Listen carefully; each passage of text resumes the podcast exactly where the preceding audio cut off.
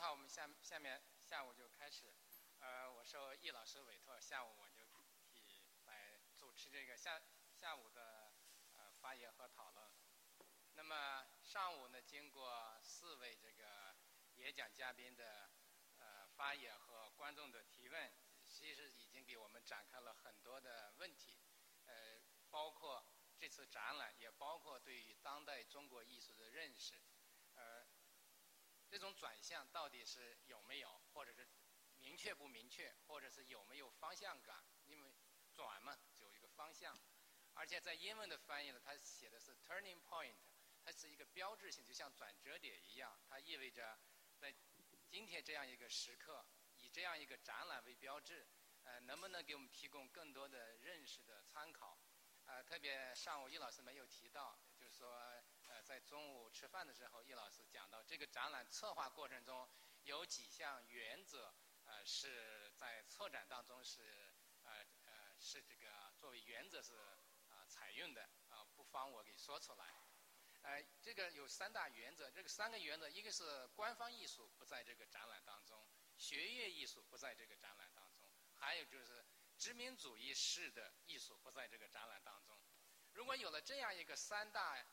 原则作为一个参考思考的背景，你也可以对这个展览有一个更进一步的认识。至少在展览当中，你看不到我们在其他展览中当中看到那种官方式的等等。其实也是给我们提提示了一个啊一个一个参参考的框架。我觉得也是下午呢，我们可以有啊进一步的讨论。那么第一个发言呢是鲍顿，他的题目叫《平地球时代的中国艺术》。这这个词可能是来自扁平地球什么啊？后呢是这个近些年也非常活跃的青年策展人、批评家啊，在这个展览当中也有他的主持的一个项目叫文化馆。那么下面我们请鲍栋来呃介绍一下他的观点啊，欢迎啊。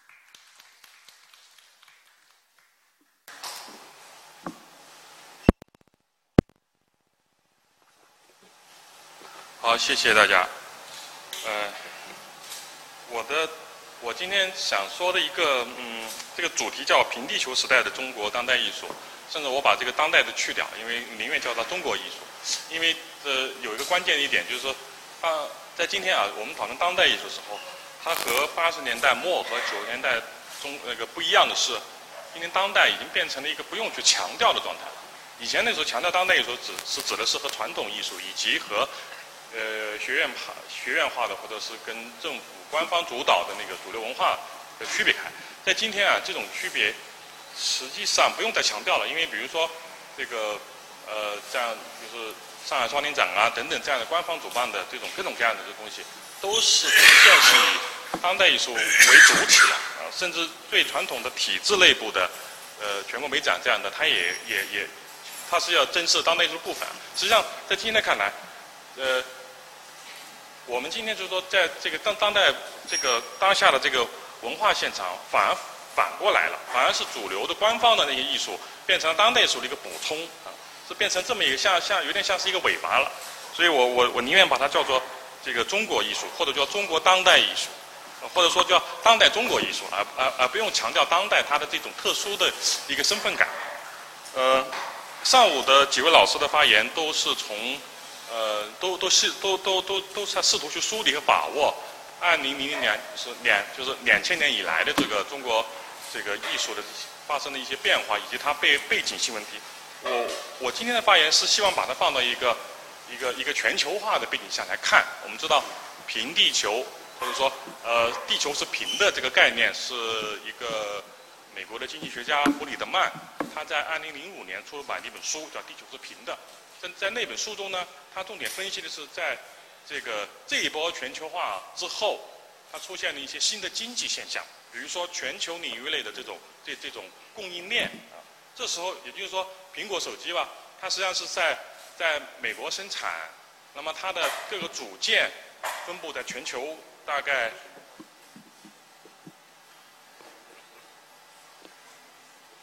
它的组件是全球有有五十多个国家和地区的供应商，然后呢，包括中国，最后它是在中国的深圳组装啊等等这样的东西，它实际上是个全球合作，而且地区的差异基本上被抹平了这么一个状态。呃，实际上在二零零五年的时候，那个时候，呃，这种互联网的影响力还没有发挥出来。如果我们把它放在今天的话，说是放在零八零九年以后，当智能手机逐渐占据了一这个，比如说 PC 或者是这种这种固定电脑，而逐渐变成了一个一个就是今天互联网接入的一个一个一个最重要的一个设备的时候，那么呃，在今天就移动端的这个互联网的用户已经超过了呃别的渠道，那么实际上这个这种情况会在文化领域也非常强烈的体现出来，呃，那么。我们说的这一波全球化到底是从什么时候开始呢？呃，因为全球化分成好几波，比如说最早的呃西班牙、葡萄牙的大航海呃哥伦布的时代，可以说是一波全球化。那么后来的这种工业革命啊带来的这种，它也是一波全球化。甚至我们可以把共产国际的运动也是一波，也视为一波全球化。那我们我们说的最近这一波全球化，实际上它这个标志点是一九八九年发生的几件重大的事情。第一个是在政治领域，那么比如说苏联东欧的解体，呃，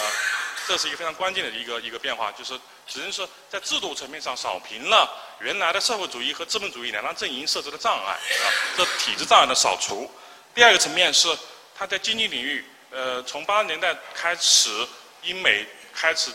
主流的主导的经济学思经经济学思想是新是新自由主义啊，随着这种世界银行。呃，包括这个国际货币基金组织这样的全球的跨国的这种金融系统的出现，那么在经济制度上，呃，也也扫平了这个这个，也也也也也也构成了一个非常强大的一个全球化的统治力量。那么我们知道，在中国也是经过八九年的短期的震荡，那么到了九二年正式的确定了市场经济在中国目前的经济思想中的指导地位，实实际上也跟这个呃。也跟新跟这种新自由主义的经济的这种全球的这种这种对接，那么呃在技术领域最重要的一个技术基础就是说就是互联网啊，我们知道互联网实际上是在一九八九年被民用化的啊，以前它是美国军方的一个内部的一个一一一个传播系统的，一九八九年被被民用化，中国是一九九四年呃接入互联网，那么在一九九九年和二零零零年左右开始被民用化，我们我们的上网都是从那个时代。开始，那么这从政治上、经济上和技术上啊，它实际上构成了一个全球化的一个基本的维度和呃制度的技术的嗯那种基础。那么在这个在在在这个基础上呢，在文化上的表现是什么呢？实际上就是九十年代开始出现的多元文化政策。呃，因为因为那么说，因为这个呃社会主义和和资本主义的这种斗争啊，以资本主义的胜利为结束。那么这时候。如何在寻求一个一个文化的主导权呢？那个时候的呃呃美国和欧洲，实际上从那个时候开始发生内部政策的变化，就是强调的是不同种族、不同文化的它的在在政治以及在文化上的平等性。那么出现了多元文化政策。那么这种观念一旦放到全球，实际上就形成了一个全球的多元文化政策。比如说在当代艺术领域出现了1989年的那个大地魔术师这样的展览，以及90年代的这种全球化的大展时代。啊，我们有各种各样的这种大型的双年展、文献展，呃，这种各种各样的大型展览。那么那个时候，实际上中国中国的那个时候的这个当代艺术家，就是在九八十年代末以及九十年代初，逐渐的加入到了我们称之为今天的一个一个全球当代艺术这个系统中去的啊。比如说八九年，中国的艺术家参加了大地魔术师，呃呃，这个，然后紧接着这个九五年是参加了威尼斯呃双年展啊，慢慢的中国也增设了威尼斯的。国家馆等等等等吧，这样的大展实际上是对中国当代艺术的推动是非常非常重要的。但我们知道那个时候的推动，它是站在一个就这种多元这种这种多元文化政策吧，它实际上潜在的依然预设了一个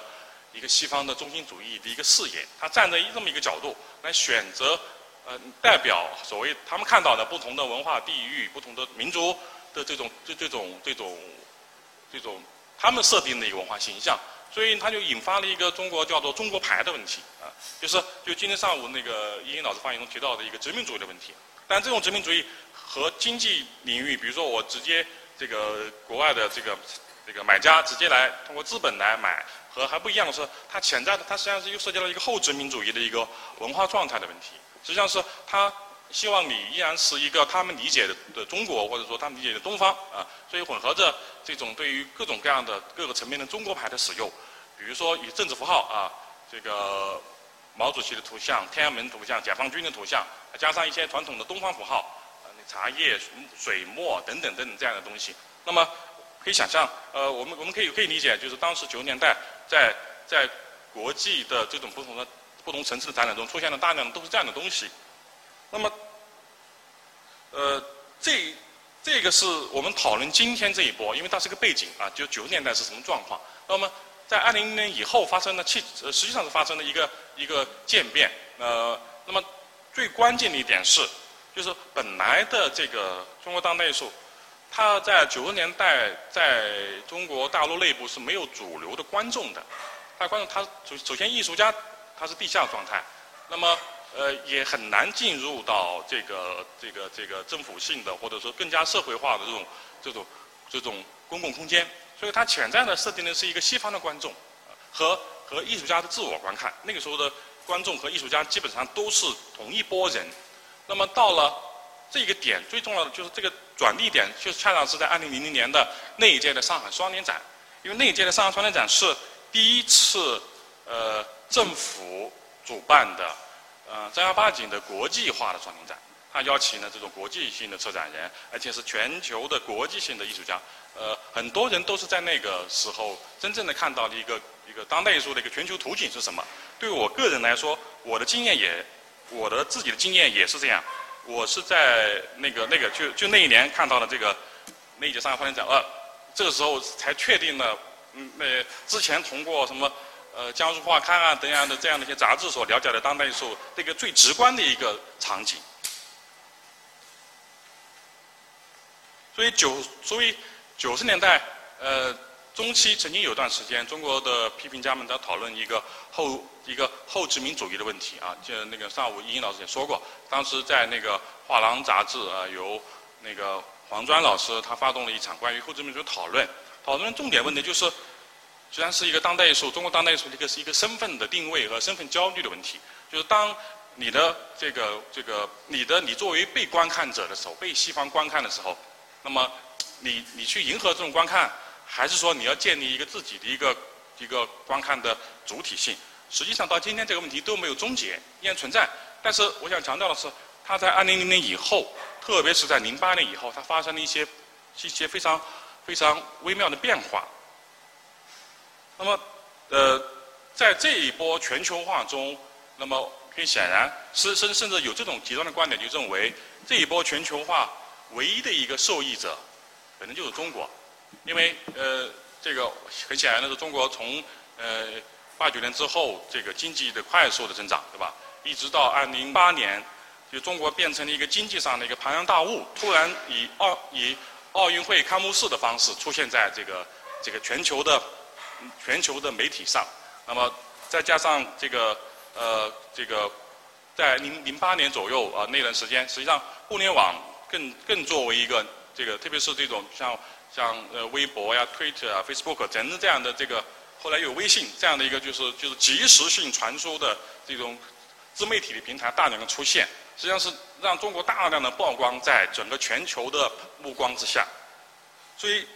那么在这一波实际上。呃，中国内部发生的，就是在这个过程中，中国内部发生的哪些变化呢？呃，那么这种变化到底对这个中国的艺术家以及艺术系统产生哪哪些影响呢？我觉得它分成了，呃，可以分成这么几个层面。第一个层面当然是主要就是市场的兴起。这个这种市场的兴起是呃，我们可能前几年讨论的比较多，大部分都是，但有一部分是站在一个就是道德批判的角度啊，就是或者是站在一种。呃，反对这个这个市场去去市场权力去主导艺术主导艺术这个角度，但是今天来看，实际上我们可以抛弃这么一个简单角度，就是呃市场的兴起，它实际上是全它实际上是呃跟这个全球化这个新自由主义的这个经济系统对接的一个部分，这一部分实际上它恰恰是鼓励的艺术家的个人性，呃，因为新自由主义它它虽然是一个从从以经济思想以经济学为主导为核心的一个一个一套政治思想，但实际上它在在在在这个政治性上，它首先预设了个体性，首先预设了一种个体是超越于这个这个集体、超越于民族、超越于主权的，对吧？我们都知道什么关于人权和主权的这种争论啊。那么这时候实际上它潜在的鼓励了艺术家个人性。那么在今天我们就能可呃显然能看出来这种对比，就是当八十年代和九十年代的时候，一个艺术家是很难个人出来的。一般都是要有一个流派，有个画派啊，有一个艺术家群体，有一个小组，有个运动。所以那个时候的艺术实践，经常是以团体的运动的方式啊，然后有一个有一个流派的概念。呃，但今天完全不了，特别是在零三零四年市场开始真正在中在大陆范围内真正的繁荣起来之后，那么经常出现这种市场的明星，而这种市场的明星是和以和和之前的这种呃作为。呃，一个一个艺术圈的艺术家、批评家、策展人、媒体这种合力是完全不一样的啊，它是个人化的。但但但但是我们要知道啊，这种这种这个市场经济或者说新自由主义的观念下所所所承诺的个人性，依然背后是有一个条件的。这个条件就是它实际上是把个人性从某从那一个丰富的主体性中把它切断啊，变成了一个一个人品牌。个人符号，啊，就是，呃，我就像我们今天看各种各样的这个全球的博览会系统啊，实际上这个，呃，顺便插一句，实际上这个变化也不光只是中国的变化，全球也发生了一个巨大的变化。就比如说我们这，呃，特别是这个近几年，这个全球的博览会系统越来越，越来越占据很很大的话语权。所以，呃，我们在博览会上看到的全球的各种各样的画廊的带各种各样的艺术家作品，但是我们没办法了解一个艺术家。我们看到都是一张孤立的作品，被安排在孤立的一个个的这种标准化的这种这种展位之中啊。所以我们虽然能看到很多艺术家作品，但是我们不知道艺术家到底从哪来到哪去，它变成了一个切断的啊。所以在这这这是一个这个呃，在中国艺术家的这个影对他们的时间的影响是是非常大的。特别是在零八年、零九年的时候，我印象中当时艺术家已经不太愿意参加群展了。他们更愿意是去一个画廊做一个个展，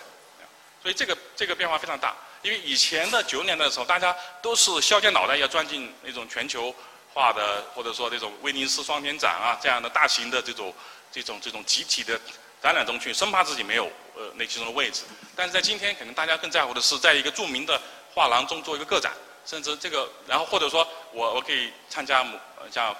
像巴塞尔呀、菲利兹这样的全球顶级的博览会。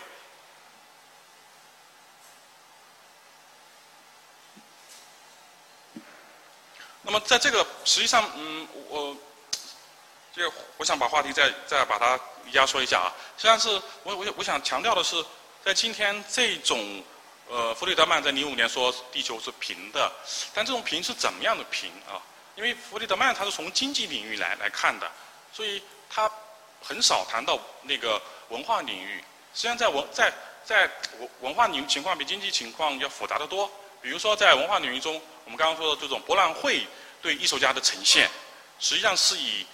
把艺术家的一个完整的立体的形象变成了一个平面化的破碎的形象，以这种方式去呈现的。所以它实际上在文化上是把全球这个地球是平的，怎么形成的呢？是有一种东西把它压扁的啊，它并不是自然平了，它不是一个流淌的一个过程。因为弗里德曼曾经用的一个流淌的过程。是是因为它的降低成本等等啊，经济上的一个流淌的过程，就是呃高利润就利润往往这个生产效率去走，这时候它自然就会形成一个以市场和资本的运作、技术的发展啊一个全球分工合作的这样的一个一个一个一个一个一个社会生产能力的这样一个平等。但是在文化领域，呃，它表现的恰恰是把一把个体的这种这种它的背景、它的独特性，把它把它。把它消除啊，把它压碎、压扁，是这样的一种，嗯，是一种均质的等同啊。他把个性全部去掉，把一个个体从他的语境中，从他的创复杂的创作背景、历史中剥离出来啊，拿到了一个很干净的、没有任何背景的一个博览会的展位上去。呃，就像我们在超市里面购物一样，啊所以超市里面购物和我们去农贸市场买菜是不一样的，对吧？呃，他我们不知道这个这个商品。是一个，就是被人为的安排在那些一个个的这种这种分类的概念里面，呃，那么再加上今天的互联网的这种呃程，互联网的这种这种繁荣程度，就更加的强化了这种艺术家个人的这种呃这种这种碎片感啊。另一虽然它另一方面，我们知道互联网也带来了一个一个技术平等的问题，就是就技术上给予了更大的民主的可能性。虽然这种民主的可能性并没有真正的发挥出来啊，它变成了就是这种民主可能性可能会可能现在在在全球都是可能会更倾向于一种民粹化的平等，而不是真正的那种有有着内内在的规则的一个一个民主化的一个状态。所以艺术家们呢，或者说任何人都是变成了一个一个原子化的个体，它是脱离的一种呃他的原来那个组织系统啊，脱离了个人的背景而被。纳入到这个全球系统中去的。对于中国艺术家也是这样。我们知道，八十年代的时候，这个中国艺术家所谓的加入国际化，都是参加这种大型的展览啊。也当时也有中国中国文化部主办的一些大型展览，但是在零三年、零四年之后，特别是在零八年之后，呃，不了。现在都是参加都是参加全球的博览会，或者是被全球性的画廊代理啊。甚至全球性画廊也在中国开始要开设他们的画廊的那一个分部，就是都都是以这种方式，所以现在变成市场变成了这个推动中国艺术，呃，跟西全球化融入一体的这个变成一个最重要的最重要的一呃一个力量。这是我们今天已经很难再去区别中国和西方，或者说本土和国际啊。这是我们今天已经已呃已经要抛弃这种二元对立这种思维了，因为在今天。呃，实际上在很多层面上，中国变成了一个呃全球中心。比如说刚才，比如说这个这个中国的硬件啊，中国的硬件这个呃虽然说呃在比如说在 IT 领域呃都是硅谷在研发，但是一旦要涉及到制作制作这个一个样品的时候，特别是到大规模生产的时候，都会跑去深圳啊。所以这个你很难说一个。这个中国已经不再是传统的那个那样的一个，只是说一个一个低端的加工业了，它已经变了。那么在这一系列的变化下，那么中国零零年以后，特别是零八年以后的艺术生态系统发生了哪些变化呢？实际上我们很难去用一个概念、一个词，呃，一一一个角度去去叙去叙述。所以今天也是今天上午我们讨论的时候遇到的一个问题，就是我们很难用一个概念、一个词，从一个话语去讲，因为。我们去，我们必须得承认，这样的话，在零年以后，这种话语是分散的啊，有有有本土的各种各样的力量，有市场的力量，甚至市场也分成这个大陆收藏家的、港台收藏家的和和和欧美收藏家的啊，这个甚至大陆收藏家分成北京的和上海的，所以你很难把它变成只是说哦市场就不好或者市场就好，就市场它也进一步的划分了，也划分成不同的力量之间的这之间的这种这种博弈，呃，那么。我们可以大致的勾画出几个几个维度吧。首先就是一种呃个人性和集体性的一个关系。呃，实际上这一系列变化给中国嗯社会文化以及艺术圈带来的，它并不是一个现成的一个方向，而是给给出了一系列的张力和矛盾。就是我们在被这种市场被切割成一个个的艺术家个体的时候，另一方面呢。也也就我们自我又在不断强调自己的这种这种集体性，就是当我们进入这种碎片化状态的时候，我们总是要强调我们的这种整体感。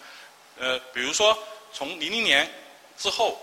呃，中国出现了大量的这种历史叙事的展览，比如说从这个实验艺术十年啊，从广山，然后到这个嗯那个八五新潮的好多次的这种。回顾展，比如说呃，现在比如说那个游游轮式的开关展，就是八五新潮的一个展览。后来也做过新兴美展，再加上这一次展览，我们都渴望在一个历史叙述上把这种分散的、破碎的一个一个一个经验状态把它把握住。呃，这显然是一种是一种是一种互相产生张力、互补的一个关系。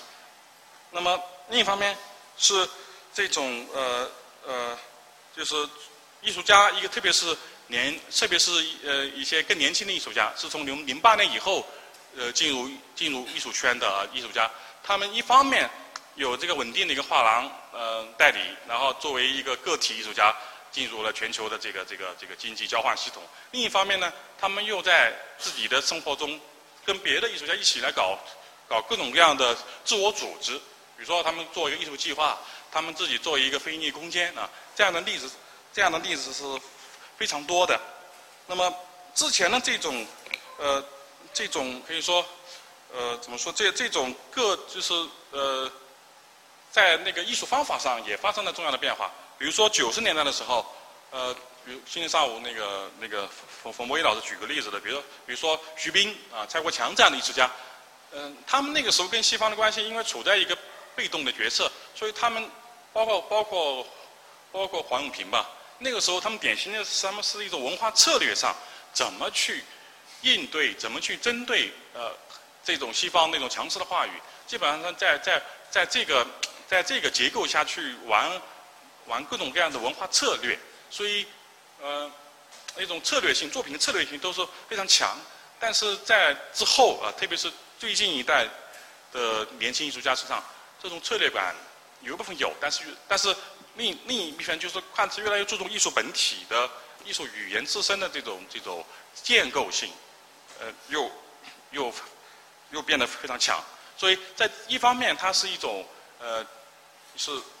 它是一种去政治的状态，我们今天可以说是去政治。但这种去政治，它依然潜藏着政治。比如说，比如说我们今天可能呃，最近几年我们大家越来越关心，或者说出现大量的这种从事的抽象风格的艺术家，从事就是自身语言的这种本体的这种建构的艺术家。那么我们看起来他们是要去政治的，因为我们知道当中国当代的叙事一直强调它的社会性。那么但是这这些年艺术家已经已经不同了，但是。另一方面，又有一部分艺术家反而反而更加或者再次强调社会介入，所以这五年吧，我记得从一二年到现在，这五年反而有两个热点的话题，一个就是呃抽象啊，这是一个话题；另外就是一个社会介入。反正我参加过这样的讨论，不是不知道参加过多少次了，所以这是一个一个典型的对比。那么还有一个就是一个一对矛盾和张力，就是。所谓的国际化和和和和在地性啊，实际上今天上午呃徐冰的例子就都非常的典型。他在九十年代的时候创作的作品啊，总是会强调自己的这个这个文化身份，用汉字啊，那个就是关于中国的故事等等。但是到了这个他创作地书的时候，开始变了。他使用的是一套通行的国际的一个图像系统。因为他那个符号系统，他我记得他最早讲他地书的创作的缘起的时候，说的是因为他是坐坐飞机啊，在机场看到各种各样的指示牌，各种各样的表情符号，所以觉得他说这个是一个超越于不同的语种的，超越于超越于这个民族国家，超越于文化地区的啊，超越于语种的这样的一个新的语语言系统，所以这这是非常典型的，包括尹秀珍也是是吧？早期从一个一个一个一个一个女性的一个一个一个手工的经验，跟转向了一个全球的一个一个交通系统，再加上这个呃呃，那么这一代啊，更年轻的艺术家就更加典型了。实际上，我们今天有一部分的年那个八零后的艺术家，我们已经很难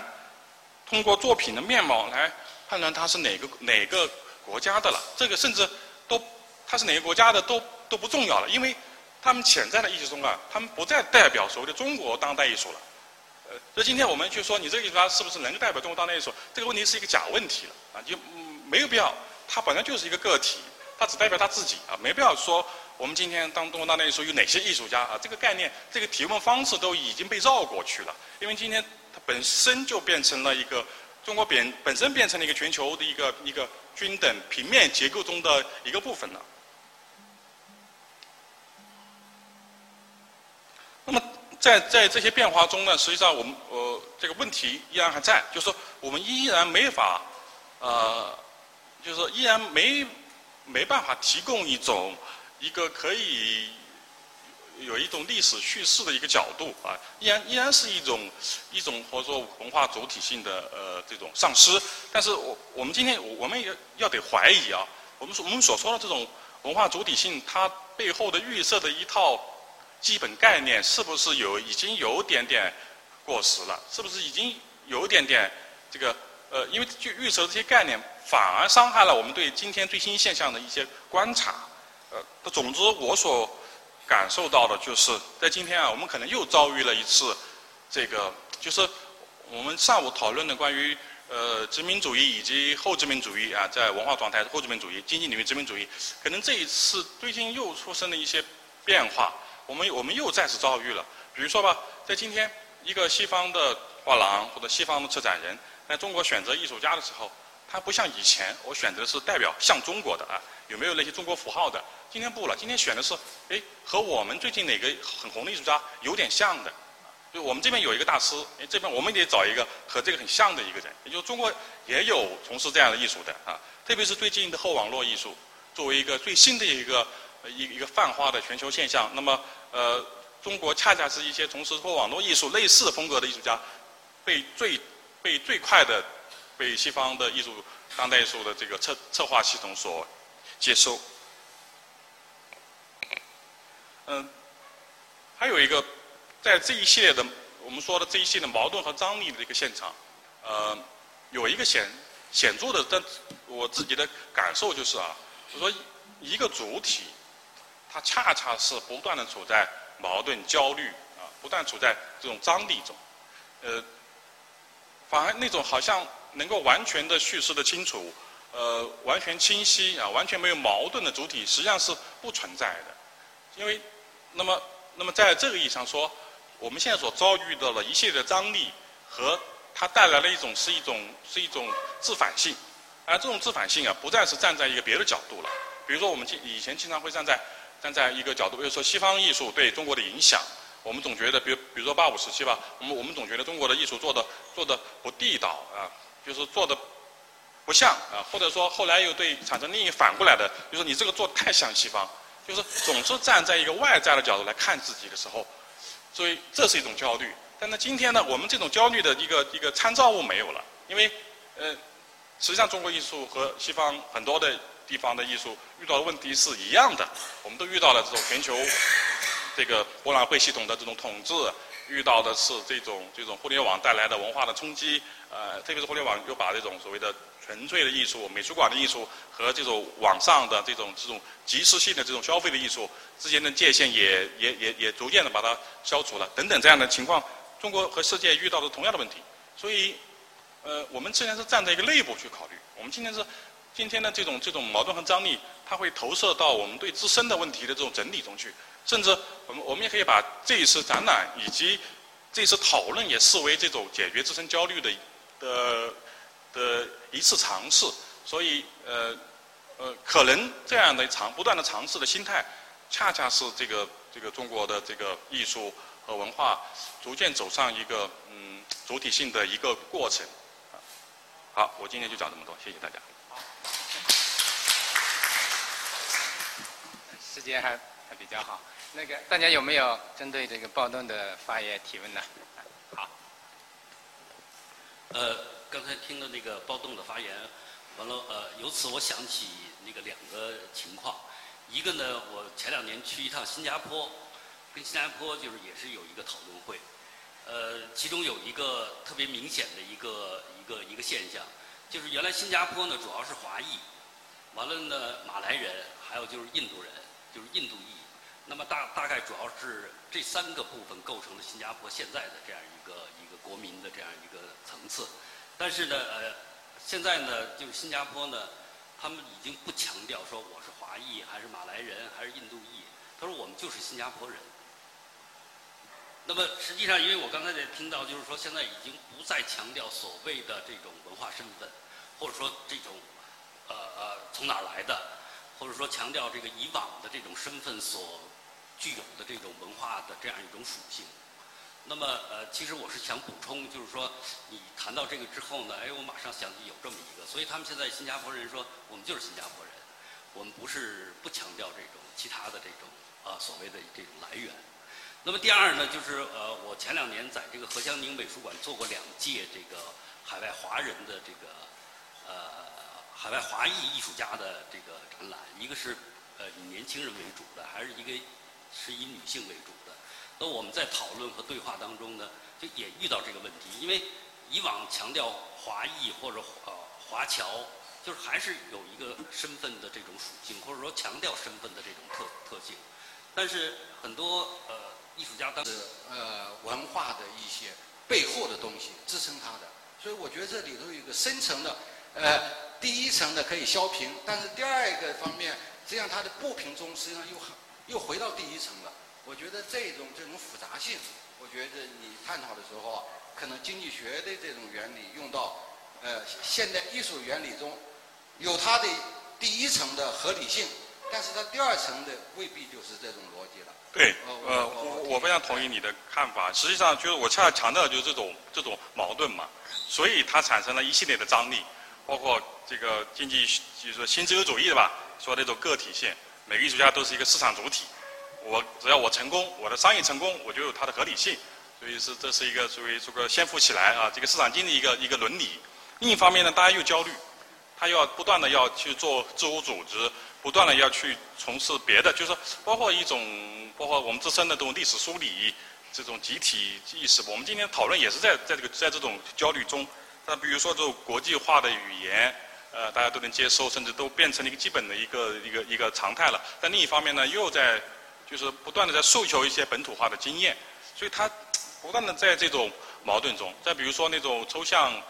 呃绘画啊，作为一种标准化的一个全球。一种国际，甚至有人叫它叫做僵尸形式主义了嘛？但另一方面呢，这个中国，中国，中国又在很多大艺术家在从事这个，从事这种就是社会介入性的艺术，就是和具体的一个社会问题，呃，非常具体啊，并不是简单的一个政治态度的问题，是非常具体的一个社会一个一个非常微观的一个研究结合起来。甚至最有趣的是呢，有的艺术家一方面在画廊里面卖这样的。僵尸形式主义一方面也在在做这样的社会介入，所以说这也是一个典型的反映中国现在处在一种矛盾中。这种矛盾恰恰就是这个地球平的是被人为的压平的，它实际上里面它它是就像牙一样，它在长，啊，所以它有一种疼痛感。非常好，这个我们讨论了。那么下面我们请这个，好吧？好，谢谢谢谢郭总啊，你下面还有。